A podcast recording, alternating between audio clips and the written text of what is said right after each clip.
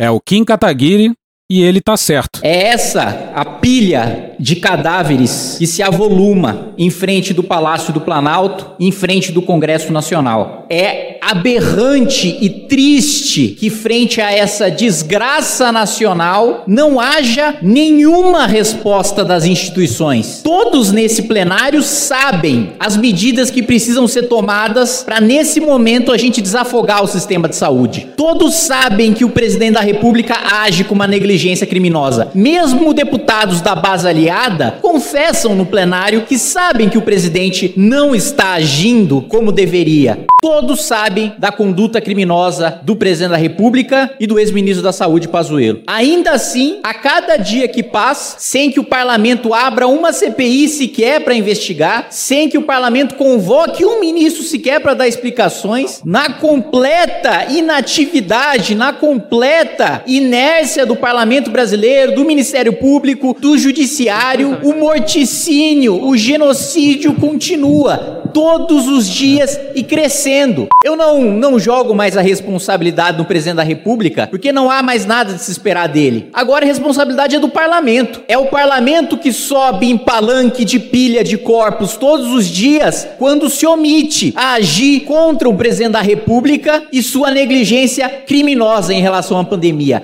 E o parlamento vergonhosamente se omite frente a este sim genocídio. E ainda assim, o parlamento todos os dias vê a pilha de corpos aumentar, vê os estados das UTIs de todos os estados da federação e de todas as cidades entupidas de gente e continua os debates de maneira normal. E a gente segue a nossa vida aqui como se estivesse tudo bem, como tá tudo ok. Não, vamos ter um debate técnico aqui sobre como a gente está tendo nesse requerimento de urgência a composição da merenda escolar, como se a gente estivesse vivendo num ambiente de normalidade, como se tivesse tudo ok, normal. Estamos em mais um debate do parlamento, mais uma divergência ideológica. Se trata de você ver um crime sendo cometido na sua frente e você não fazer nada. Então, bundão é o Jair.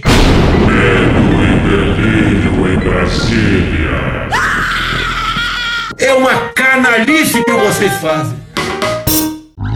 Olá, bem-vindos ao Medo e Delírio em Brasília com as últimas notícias dessa bad trip escrota em que a gente se meteu. Bom dia, boa tarde, boa noite. Por enquanto. Eu sou o Cristiano Botafogo e o Medo e Delírio em Brasília, medo e delírio em Brasília.wordpress.com é escrito por Pedro Daltro. Essa é a edição dias 809, 810 e 811. Foda-se. Ó, como o cara é grosso. Bora passar raiva? Bora. As instituições estão dormindo furiosamente. Porra! Bom, tanque na rua não teve, ou pelo menos ainda não teve. O sangue de Jesus tem poder! Mas a média móvel de óbitos está, segundo o CONAS, no dia 23, na divulgação de resultados das 6 horas da tarde, em 2.436. Puta que pariu! Mas retrocedamos no tempo para o longínquo tempo da semana passada, na quinta-feira. Pois é, o Brasil corre tão rápido que ontem teve dinossauro, amanhã tem carro voador. Bolsonaro anunciou que entraria com uma ação no STF para Atenção. proibir que estados decretem medidas restritivas à altura dos sistemas de saúde colapsados. Tem gente morrendo na fila sem atendimento, mas o presidente que defende a ditadura se diz preocupado com a Constituição, Ele disse isso mesmo? preocupado com o direito de ir e vir e a liberdade do cidadão. Aquele que abre mão de um milímetro da sua liberdade em troca de segurança, seja o que for, não terá nada no futuro. Rafael Moraes Moura, Pepita Ortega e Pedro Venceslau no Estadão no dia 19. Na avaliação de Bolsonaro, os decretos afrontam as garantias estabelecidas na Declaração dos Direitos de Liberdade Econômica e, abre aspas, subtraíram parcela importante do direito fundamental das pessoas à locomoção, mesmo sem que houvessem sido exauridas outras alternativas menos gravosas de controle sanitário. A gente vai falar aqui e vai falar depois. Quem sabotou as alternativas menos gravosas de combate à pandemia foi o próprio presidente. O presidente também quer que o STF estabeleça que medidas de fechamento de serviços não essenciais exigem a aprovação de leis locais por parte do Poder Legislativo, não podendo ser determinadas unilateralmente por decretos de governadores. Abre aspas. Tendo em vista o caráter geral e incondicionado dessas restrições à locomoção nos espaços públicos, elas podem ser enquadradas no conceito de toque de recolher, geralmente associado à proibição de que pessoas permaneçam na rua em um determinado horário. Trata-se de medida que não conhece respaldo legal no âmbito do ordenamento jurídico brasileiro. Fecha aspas, diz trecho da ação assinada pelo próprio presidente. O que o Bolsonaro quer é tão absurdo que o STF deveria sair com algo assim. Data venha que Vossa Excelência vá à merda. Por obsequio, claro. E até o governo sabe que a ação é absurda. Tem decisões que são absurdas. Eu sei disso. Que coisa absurda. Integrantes do governo admitem reservadamente que o timing da ofensiva no Supremo não é favorável aos pedidos do presidente, em virtude do estágio atual da pandemia. Pois é, Bolsonaro nunca volta atrás, ele sempre dobra a aposta, estica a corda até quando puder, e com isso vai normalizando o absurdo. E não é absurdo também supor que o que Bolsonaro quer é o colapso sanitário do país. Ele tá trocando com uma tragédia de dimensões continentais. A ação foi protocolada no mesmo dia em que foi anunciada a morte cerebral do senador Major Olímpio, do PSL de São Paulo, após complicações pela Covid. Pois é, e também no mesmo dia em que o presidente nada falou sobre o seu antigo aliado. Sabe como é que é? Seria muito polêmico. Bem, entramos com uma ação hoje, ação direta de constitucionalidade, junto ao Supremo Tribunal Federal, exatamente buscando aqui conter esses abusos. Tá? Entre eles, o mais importante é que a nossa ação foi contra decreto de três governadores, que inclusive no decreto o cara bota ali toque de recolher. Isso é estado de defesa, estado de sítio, que só uma pessoa pode decretar. Eu. Bom, então vamos à Constituição. Daniel Carvalho Carvalho e Matheus Teixeira na Folha no dia 18. De acordo com o artigo 137 da Constituição, o estado de sítio pode ser decretado quando há, abre aspas, comoção grave de repercussão nacional ou ocorrência de fatos que comprovem a ineficácia de medida tomada durante o estado de defesa, fecha aspas. E, abre aspas, declaração de estado de guerra ou resposta à agressão armada estrangeira, fecha aspas. Já o estado de defesa que o precede pode ser instaurado, entre outros casos, quando o país é atingido por, abre aspas, calamidades de grande proporções da natureza, fecha aspas. Como a Folha já mostrou, a comparação feita por Bolsonaro entre estado de sítio e restrições que acontecem, por exemplo, no Distrito Federal, é enganosa. É mentira dele. Pois é, estado de defesa e de sítio é o que o Bolsonaro sonha desde o primeiro ano do seu governo, em 2019, quando tinha protestos no Chile e absolutamente ninguém nas ruas brasileiras, exceto em algumas circunstâncias. E aí o presidente alertava para protestos por aqui e seus consequentes distúrbios. É tudo que o Bolsonaro quer para concentrar poderes e resolver tudo isso daí, tá ok? Essa retórica vem desde antes do vírus. O pessoal fala muito em democracia e ditadura, mas é do ser humano uma característica cada vez mandar mais. Isso começa até dentro do próprio lar. E temos que cada um reconhecer a sua importância, também os seus limites. Senão, o caldo né, pode entornar, ter uma briga em casa, de ter tensões entre poderes e ninguém quer isso aí. A gente quer paz, liberdade. Bolsonaro vive falando em o caldo entornar. Olha o que ele disse sobre as manifestações que ocorreram no domingo. Uma manifestação espontânea da população, muita gente apoiando o governo, bandeiras verde e amarela. Não estamos em, em eleições, um movimento voluntário, tendo o coração do povo, que pede cada vez mais que nós tenhamos fé no Brasil, que os poderes cada vez mais sejam harmônicos e todos produzam para o Brasil. Essas manifestações foram por isso mesmo, com certeza. Com certeza. E é por essas e outras que o patriotismo é o último refúgio do canalha. Falo com tranquilidade. A maior produção que nós podemos ter, né, uma das mais importantes, é nossa liberdade e nossa democracia. Que a gente sabe que, pelo que a gente vê acontecendo no Brasil, parece que não estão tão sólidas assim. Então devemos nos preocupar com isso. Isso é o que a gente tem que batizar de olavismo cultural, que é o marxismo cultural trazido pelo olavismo pro Brasil no espelho. É basicamente o meme do Homem-Aranha apontando para si mesmo. Bom, e na semana passada o Bolsonaro já tinha falado o seguinte: Agora que eu tenho falado, o caos vem aí.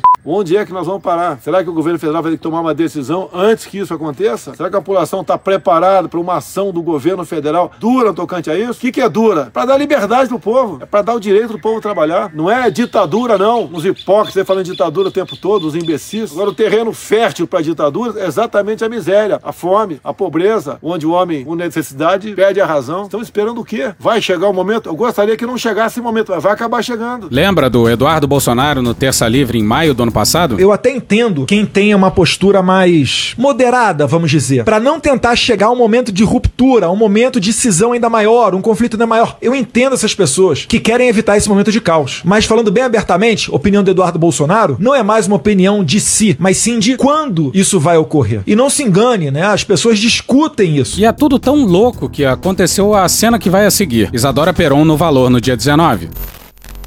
Diante de rumores de que poderia ser decretado estado de sítio, o presidente do Supremo Tribunal Federal, o ministro Luiz Fux, telefonou para o presidente Jair Bolsonaro para conversar sobre o assunto. Alô? Ô, Fux, você sabe que seu nome é em inglês quer dizer palavrão, né? é o presidente? É isso aí, sou eu, Johnny Bravo. Oi, presida. Tô comendo um pão com leite condensado aqui, hein? Presidente, Vossa Excelência tá querendo decretar estado de sítio? Eu? Que isso? Eu sou um democrata. O senhor tem certeza? Porque é meio que tá parecendo. É que eu tô no Rio e não tô em Brasília, então tenho que voltar para ver isso, se for o caso. Não, tá tranquilo, ó. Fica aí você com a sua filha desembargadora, porque assim como eu, você se puder, vai beneficiar o filho, né? Vai dar um filé. É, é verdade, presidente. Vou ficar por aqui. Obrigado. Pois é, o que, que fizeram com a Suprema Corte Brasileira? Não sei. André Sadino, G1 no dia 19. O mandatário negou que esteja cogitando essa possibilidade. Na conversa, Bolsonaro disse que espera uma decisão do STF sobre a ação que o governo impetrou no Supremo contra os governadores que adotaram medidas restritivas para conter a disseminação do novo coronavírus. Fux decidiu ligar para Bolsonaro depois de algumas pessoas terem o procurado para expressar preocupação com o assunto. O presidente do STF deve participar na próxima semana de uma reunião com outros líderes dos outros poderes para debater um plano de combate à pandemia. E isso lembrou a gente muito do Bolsonaro falando no Datena. Quem quer dar o golpe jamais vai falar que dá, vai dar, Datena. Tá certo? É, é, é o que acontece. Olha só. Fungação de catarro e tudo do Datena. Mas a lisergia é tamanha que vai explicar isso que vai seguir para um gringo. Doideira! Ministros do STF ouvidos pelo blog afirmam que nada justifica uma medida drástica do presidente, como um estado de sítio, e que o Congresso Nacional não autorizaria um pedido como esse. Na avaliação de um magistrado, o presidente Bolsonaro é o único gerando tumulto. Oh, really? Na contramão do que estão pregando governadores, ministros do STF farão contato com a cúpula do Congresso para decidir se haverá reação à declaração do presidente. Se. Ah, vá merda, porra! No domingo, dia do aniversário. Não, Lombardi, a fala é pequena, mas combina tanto com você, fala aí. No domingo, dia do aniversário do Irto imbrochável, balduríssimo, potente e afrodisíaco presidente, Bolsonaro foi ainda mais didático, digamos assim. Não, chega, chega, chega. Tá bom, pô, é mas a gente dá o texto e você sempre exagera, cara. Mas tinha uma galera na frente do palácio. Oh, não, mais uma aglomeração. E ele disse o que vai a seguir ao lado do general Heleno. Pode ter certeza de uma coisa. A minha força vem de Deus e de vocês. Se alguém acha que um dia nós abriremos mão da nossa liberdade, estão enganados. Alguns tiranetes ou tiranos tolhem a liberdade de muitos de vocês. Agora é a melhor parte, olha só. Tolhem a liberdade de muitos de vocês. O exército não deixa! Pode ter certeza. Cala a boca. Cala a boca, cala a boca. O nosso exército não deixa. É o, é o verde oliva e é vocês também.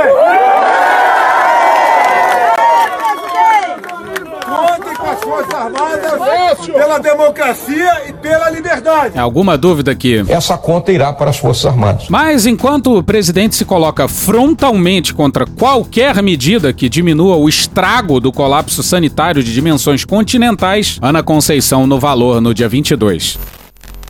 Depois de um forte aumento nas últimas semanas, a tendência de novos casos, internações e mortes por Covid-19 deve continuar em alta no país. Dados do boletim Infogripe da Fundação Oswaldo Cruz apontam que 23 das 27 unidades da federação registram essa tendência. Diante do colapso hospitalar em todas as regiões, números ainda mais altos de óbitos, 4 ou 5 mil por dia, não podem ser descartados, segundo especialistas. Abre temos um conjunto muito grande de estados com tendência de crescimento de casos e hospitalizações. Alguns apresentam estabilidade, mas muito incipiente. É muito preocupante. Fecha aspas, afirma Marcelo Gomes, coordenador do Infogripe. Gomes diz que há grande chance de o país ultrapassar 3 mil óbitos nos próximos dias. Um cenário pior, com 4 ou 5 mil mortes diárias, não pode ser descartado. Abre aspas, nós que trabalhamos com análise epidemiológica vemos que, infelizmente, não é impossível. É uma marca muito alta,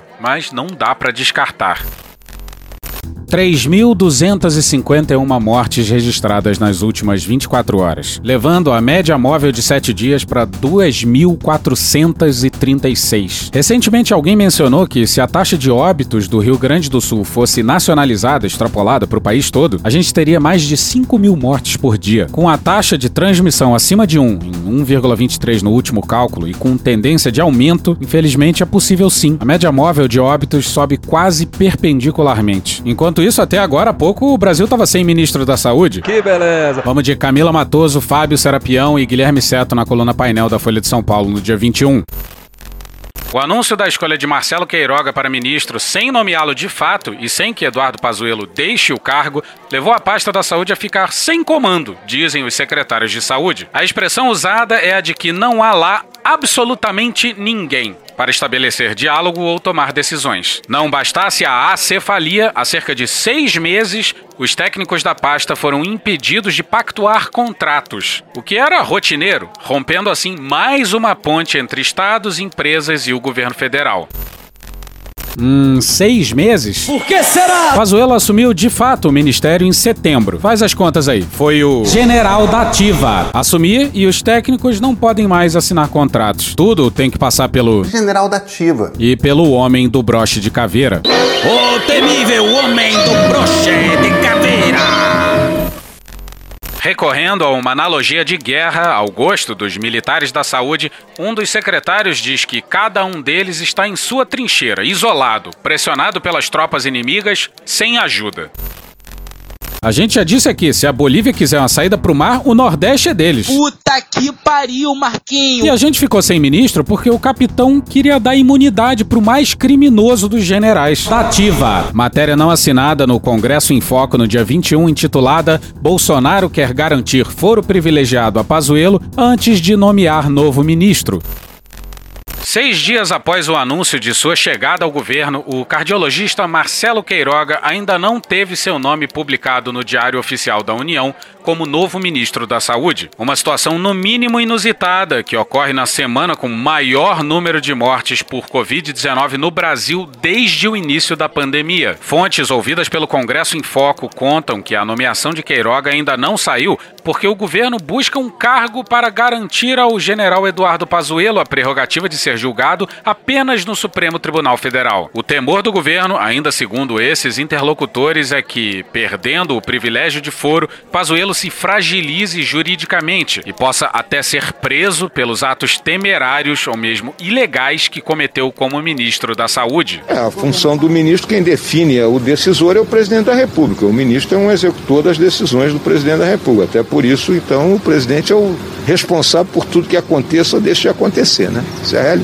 A política é do governo Bolsonaro, a política não é do ministro da Saúde. O ministro da Saúde executa a política do governo. Eu fui convocado pelo presidente Bolsonaro para dar continuidade a esse trabalho. É simples assim: um manda e o outro obedece. Moraes. Moraes, boa tarde. Aqui é a Maria Alice, do gabinete do presidente Ô, Bolsonaro. Maria Alice, pois ele quer falar com o ministro Pazuello. Tô levando o telefone para ele, então. Só um minuto que Tá eu já te passo, tá? Muito obrigado. Por favor. Tá bom, de nada. Cristina, Só um minuto, senhora Maria. Alice. Tá ok. Alô? Alô, só um momento, ministro.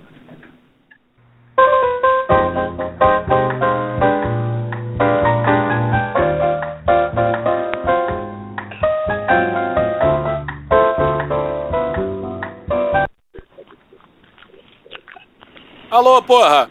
Alô? Pazuelo, Fala, deixa eu te querido. falar uma coisa. Eu Ah. tô mandando um assessor genérico aqui, que eu não sei o nome, junto com o ministério, Aham. pra gente poder usar em caso de necessidade. Aí nele eu te dou posse. Aham. Tá bom? Tá bom, tá bom. É só isso. Você espera aí que ele tá indo aí. Tá bom, eu estou aqui e fico aguardando. Tá certo? Tá Tchau bom. aí pra você. Tchau, querido. Peço desde já desculpa pela minha imitação do Pazuello, que ficou mais parecendo com o Frota. Olha, eu achei isso também, mas não ia comentar, não. Mas vamos continuar. Vocês estão sentados? Bolsonaro chegou a cogitar de colocar o general como ministro do Meio Ambiente, mas a ideia foi descartada. O sangue de Jesus tem poder! E passando a boiada. Abre aspas, uma das possibilidades em análise é a recriação do Ministério de Desenvolvimento, Indústria e Comércio para abrigá-lo. Vocês estão de sacanagem! Pois é, isso significava desidratar o superministério do Guedes. Aí a pergunta que não quer calar é a seguinte: que diabos o Pazuello manja de meio ambiente ou de economia? E. Repito! O que, que ele entendia de saúde? Eu não sabia nem o que era o SUS. Como forma de agradecimento, o presidente também gostaria de elevar Pazuello ao posto de general de quatro estrelas. Hoje, ele tem três. A medida, no entanto, enfrenta resistência dentro do alto comando do Exército por envolver mudanças em regras vigentes. Casuísmo. A gente se vê por aqui. Como se o exército se preocupasse com regras vigentes. Bem que eu pedi uma pastilha. De quebra, o governo esqueceu de um pequeno detalhe. Informações do Estadão, no entanto, dão conta de que o atraso na nomeação de Queiroga se dá porque a equipe do governo federal não checou se o futuro ministro constava como administrador de alguma empresa junto à Receita Federal. É a diferença entre amadorismo e profissionalismo. A Lei 8.112 de 1990 proíbe que servidores públicos estatutários sejam sócios administradores de empresas privadas. Segundo os registros da Receita consultados pelo jornal, Queiroga é sócio administrador de duas clínicas de cardiologia em João Pessoa, na Paraíba. Para assumir a pasta, o cardiologista terá de passar pelo moroso processo de desincompatibilização. E fazemos nossa a pergunta do excelente Marcelo Godoy no Estadão no dia 22. Nenhum Heleno, nem ninguém do Gabinete de Segurança Institucional verificou se havia algum óbice para que Queiroga assumisse. Ai, puta que pariu, Heleno. Que porra você faz no trabalho? Ai, não grita no meu ouvido. Você fica só divulgando documento do Twitter? Até hoje eu recebo boleto, Heleno. Enquanto isso, Patrícia Campos Melo na Folha no dia 21. Diplomatas brasileiros em embaixadas e consulados no exterior receberam mensagem do Itamaraty pedindo para que tentem obter fornecimento com máxima urgência de uma série de medicamentos do chamado kit intubação. Bom, esse trabalho caberia ao Ministério da Saúde. Mas, matéria não assinada do Poder 360 no dia 22, intitulada Ministério cancelou compra de medicamentos para kit intubação em agosto, diz CNS. Em agosto de 2020, o Ministério da Saúde cancelou uma compra de medicamentos para o chamado kit intubação, segundo apontou o Conselho Nacional de Saúde em um ofício datado do dia 20 daquele mês. O documento diz que o Ministério havia se comprometido a garantir a aquisição dos medicamentos para mais 30 dias, mas cancelou a compra, decisão que não foi explicada. No ofício de 20 de agosto, o CNS alertou para o cenário de desabastecimento de medicamentos do kit intubação. A Anvisa, órgão vinculado ao Ministério da Saúde, disse que busca novos fornecedores e que vai flexibilizar os critérios para a aquisição dos kits para agilizar o processo e evitar a escassez de medicamentos. Isso foi em agosto, há oito meses. Nada fizeram e aqui entramos numa roda macabra. Não só falta leito, como não vai dar pra entubar os internados. E aí bateu o desespero no governo e apelaram pro Ernesto. Ou seja, estamos fodidos. Se isso faz de nós um páreo internacional, então que sejamos esse páreo.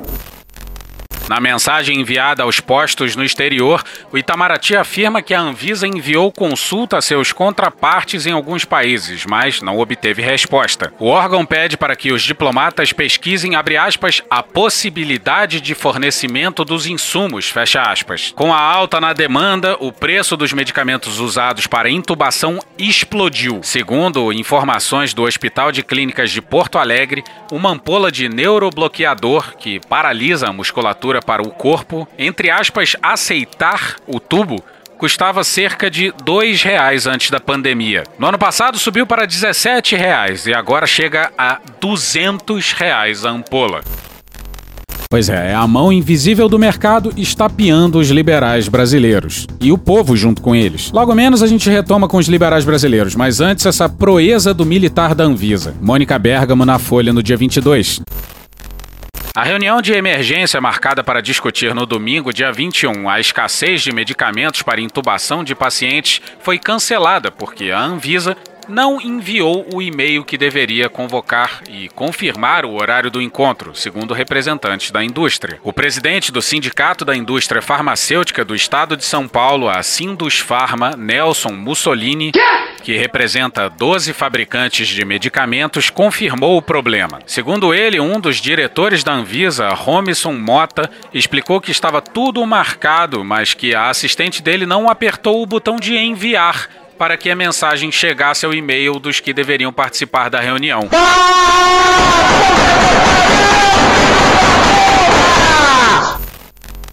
E uns 500 banqueiros, economistas e empresários assinaram uma carta aberta ao presidente. Esse número de 500 já está bem maior agora, mas originalmente foi 500. E dado que pelo menos uns 400 deles afundaram 17 na urna, teria sido bom abrir a carta com o perdão pelo vacilo. E detalhe seguinte: Isabela Bolzani na Folha no dia 21. A carta é a primeira manifestação de peso de representante da área econômica no atual pico de contágios e mortes. A primeira, mais de um ano de uma esmerada sabotagem presidencial e só agora despertam do seu sono profundo. Claro, nem todo mundo ali, por exemplo, a Mônica de Bolha assinou esse documento. Mas nós já dizemos aqui, por mais que a vontade seja mandar isso aqui. Tu tava fora do Brasil, irmão? Tem que focar no Bolsonaro agora. Os caras colocaram fogo no país, mas na hora de apagar o fogo, qualquer ajuda é bem-vinda. Eu vou repetir. O morticínio só acaba se as coisas mudarem. Mudarem muito. Bolsonaro não vai mudar. Então as coisas só mudam se Bolsonaro Bolsonaro for tirado de lá. Então, para tal, toda a ajuda é necessária e válida. Ah, estou disposto a ajudar. Menos a sua, amor. É isso mesmo, é isso mesmo. Você é um puta do reaça. Pois é, os caras tiveram a pachorra de não citar o nome do presidente. Sabe como é que é? Metade dos signatários deixaria de assinar a lista. E o problema deles é um só. Abre aspas. Essa recessão não será esperada enquanto a pandemia não for controlada por uma atuação competente do governo federal. Logo, não é razoável esperar a recuperação da atividade econômica e uma epidemia descontrolada. Fecha aspas.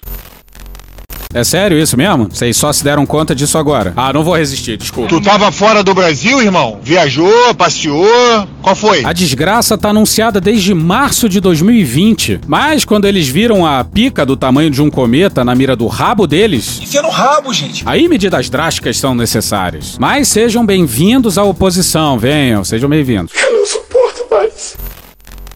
Segundo o economista Marco Bonomo, que participou da redação do texto, há um senso de urgência em relação ao problema. Sério?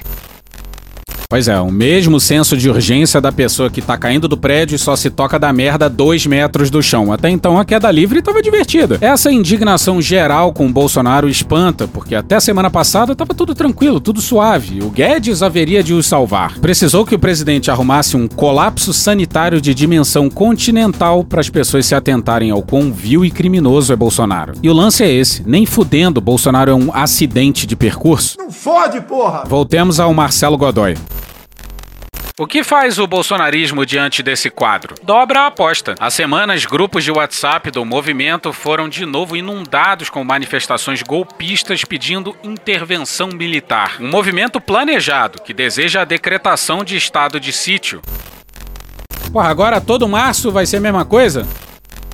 Um bando em forma de milícia marchou no domingo no Rio, usando a boina da Brigada Paraquedista com o símbolo do exército, o boot marrom. Filhotes da ditadura! Divulgaram vídeos ameaçando os esquerdas, todos os brasileiros que se opõem aos arruaceiros. Aí, pessoal da canhota, da esquerda, do lado esquerdo, quer dizer que vocês querem que impeachment, vocês querem derrubar o nosso presidente. Deixa eu falar um negocinho pra vocês, é rápido, hein? Ó, ele não tá sozinho não, tá?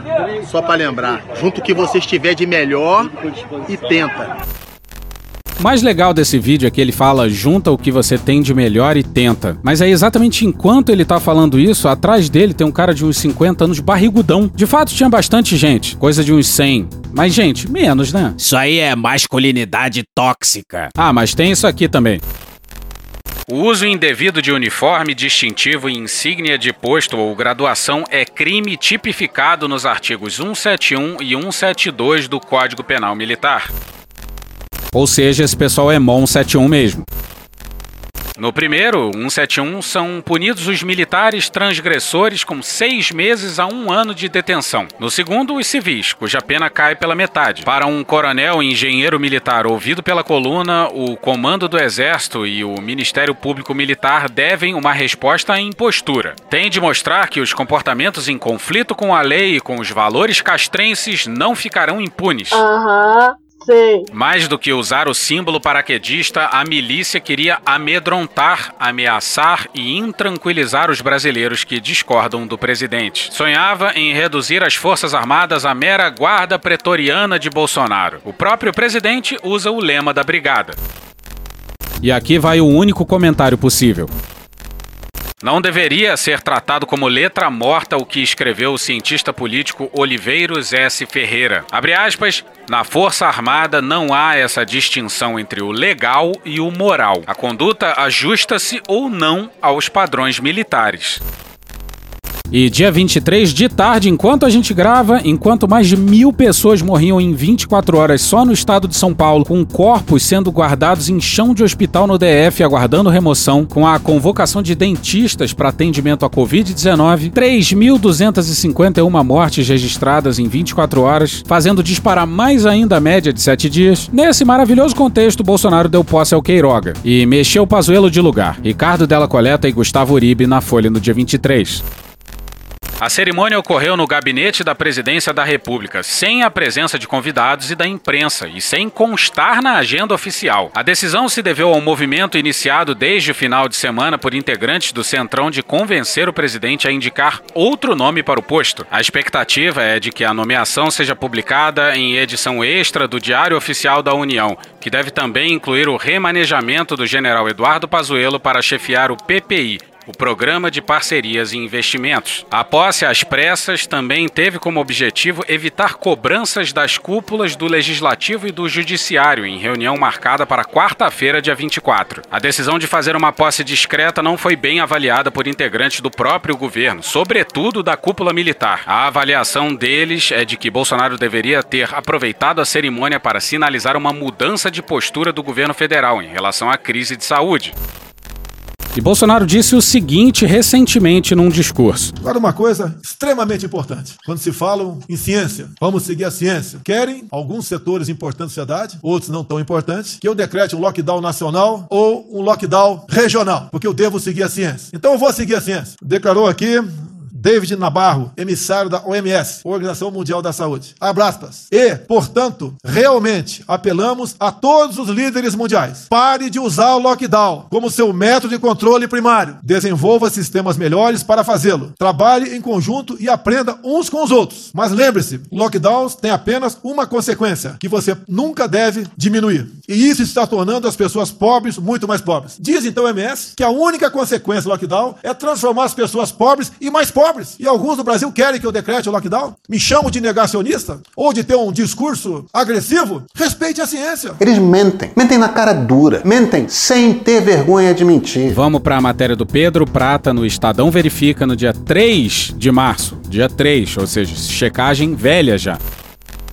É enganoso o texto de um blog que afirma que a OMS condena o lockdown, que a medida não salva vidas e que um representante da organização teria dito que a única coisa que os lockdowns conseguiram foi pobreza. O conteúdo distorce a fala de David Nabarro, enviado especial da Organização Mundial de Saúde, durante entrevista para a revista britânica The Spectator. No vídeo original, Nabarro diz que é preciso encontrar uma forma de retomar a vida social e a atividade econômica sem que isso signifique aumento no número de casos e mortes pela Covid-19. Ele aponta que isso só será possível com alto nível de organização das autoridades sanitárias para rastrear casos de infecção e isolamento dos doentes, além da cooperação da população em aderir ao distanciamento social, ao uso de máscaras e à higiene das mãos. Ele chega a pedir que líderes globais parem de usar lockdowns como fonte primária de combate ao vírus e que os governantes não subestimem a forma com que as medidas de fechamento da economia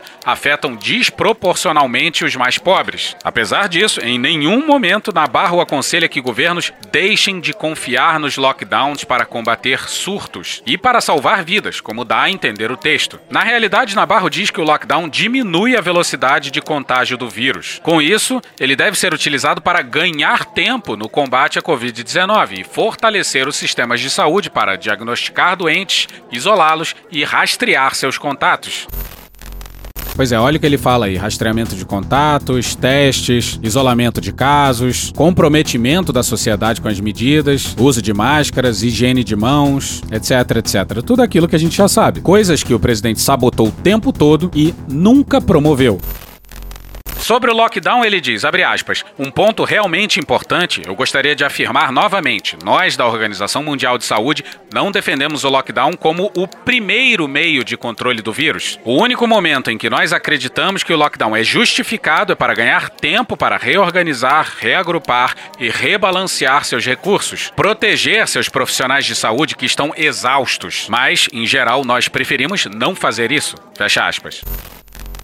Pois é, sabe aquele seu tio que repassa fake news no grupo de família, que recebe de volta uma checagem super detalhada, desmentindo, e mesmo assim não acredita? Então, esse cara é o Bolsonaro. E é aquele negócio, se o governo tivesse agido, se tivesse promovido tudo o que a gente já sabe, né, que dá certo, o lockdown não seria necessário. Então, se estamos precisando do lockdown agora, é culpa sua sim, presidente. E teve pronunciamento. E ele começou fazendo o quê? Fazendo o quê? Tirando o cu da reta e botando a culpa na variante. Estamos no momento de uma nova variante do coronavírus coronavírus, que infelizmente tem tirado a vida de muitos brasileiros. Depois ele repete o discurso de sempre de que tínhamos dois problemas, a economia e o vírus. E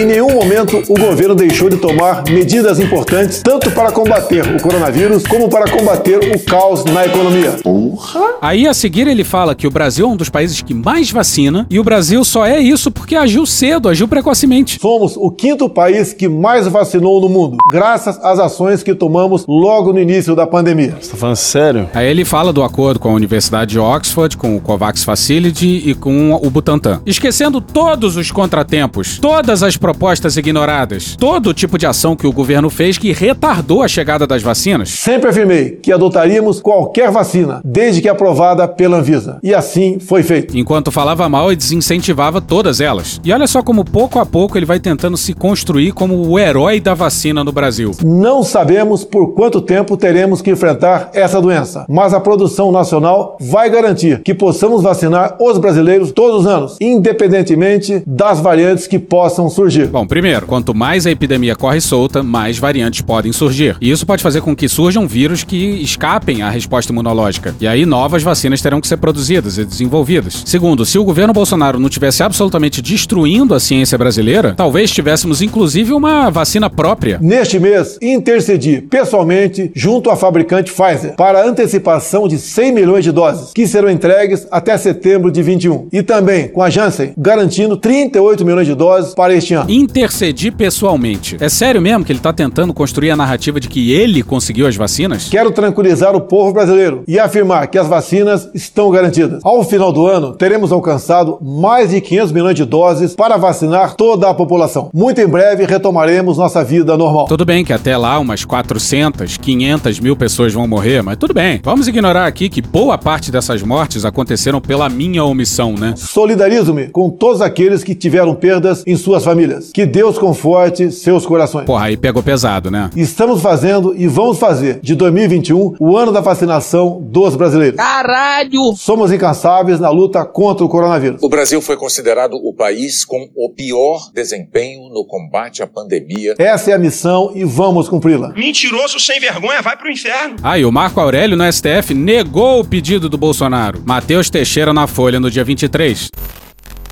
O ministro Marco Aurélio rejeitou a ação em que o presidente Jair Bolsonaro pede que o STF derrube decretos estaduais que restringiram a locomoção da população como forma de conter o avanço da Covid-19. Também foi negado o pedido do chefe do executivo para que a corte reconhecesse que o fechamento de serviços não essenciais só pudesse ocorrer por meio da aprovação de uma lei nesse sentido. Ainda não há data para o plenário do Supremo analisar a decisão individual dada por Marco Aurélio nessa terça-feira, dia 23.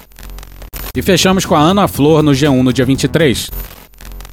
O ministro do Supremo Tribunal Federal, Marco Aurélio Melo, afirmou ao blog, logo após rejeitar a ação enviada pelo presidente Jair Bolsonaro contra restrições impostas por governadores na pandemia, que espera uma correção de rumos por parte do governo federal. Abre aspas, que a carapuça entre e que haja uma correção de rumos, porque estamos muito mal. Fecha aspas, diz o decano do STF. Que Deus tenha misericórdia dessa nação.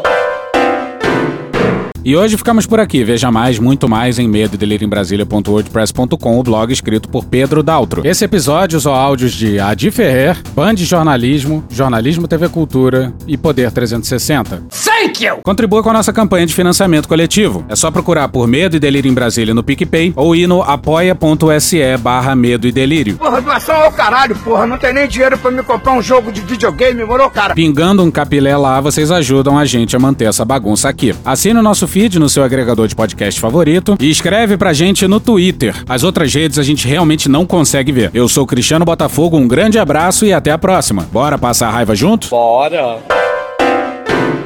Permite uma parte? Não lhe dou a parte. Não lhe dou a parte. Eu vejo com muita preocupação movimentos agora dentro do Palácio do Planalto para buscar-se uma maneira de livrá-lo de uma possível cadeia, nomeando para ministro de Estado.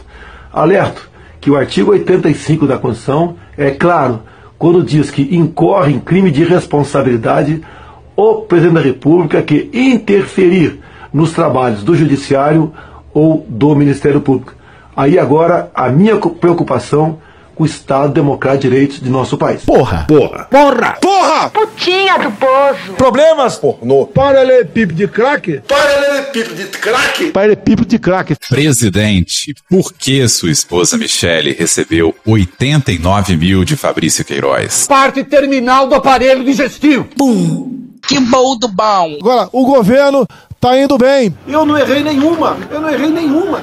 Zero. Porra! Será que eu tô errando falar isso daí? Não tem como não dar errado. Vai dar errado. Tem tudo para não dar certo. O cu dilatado.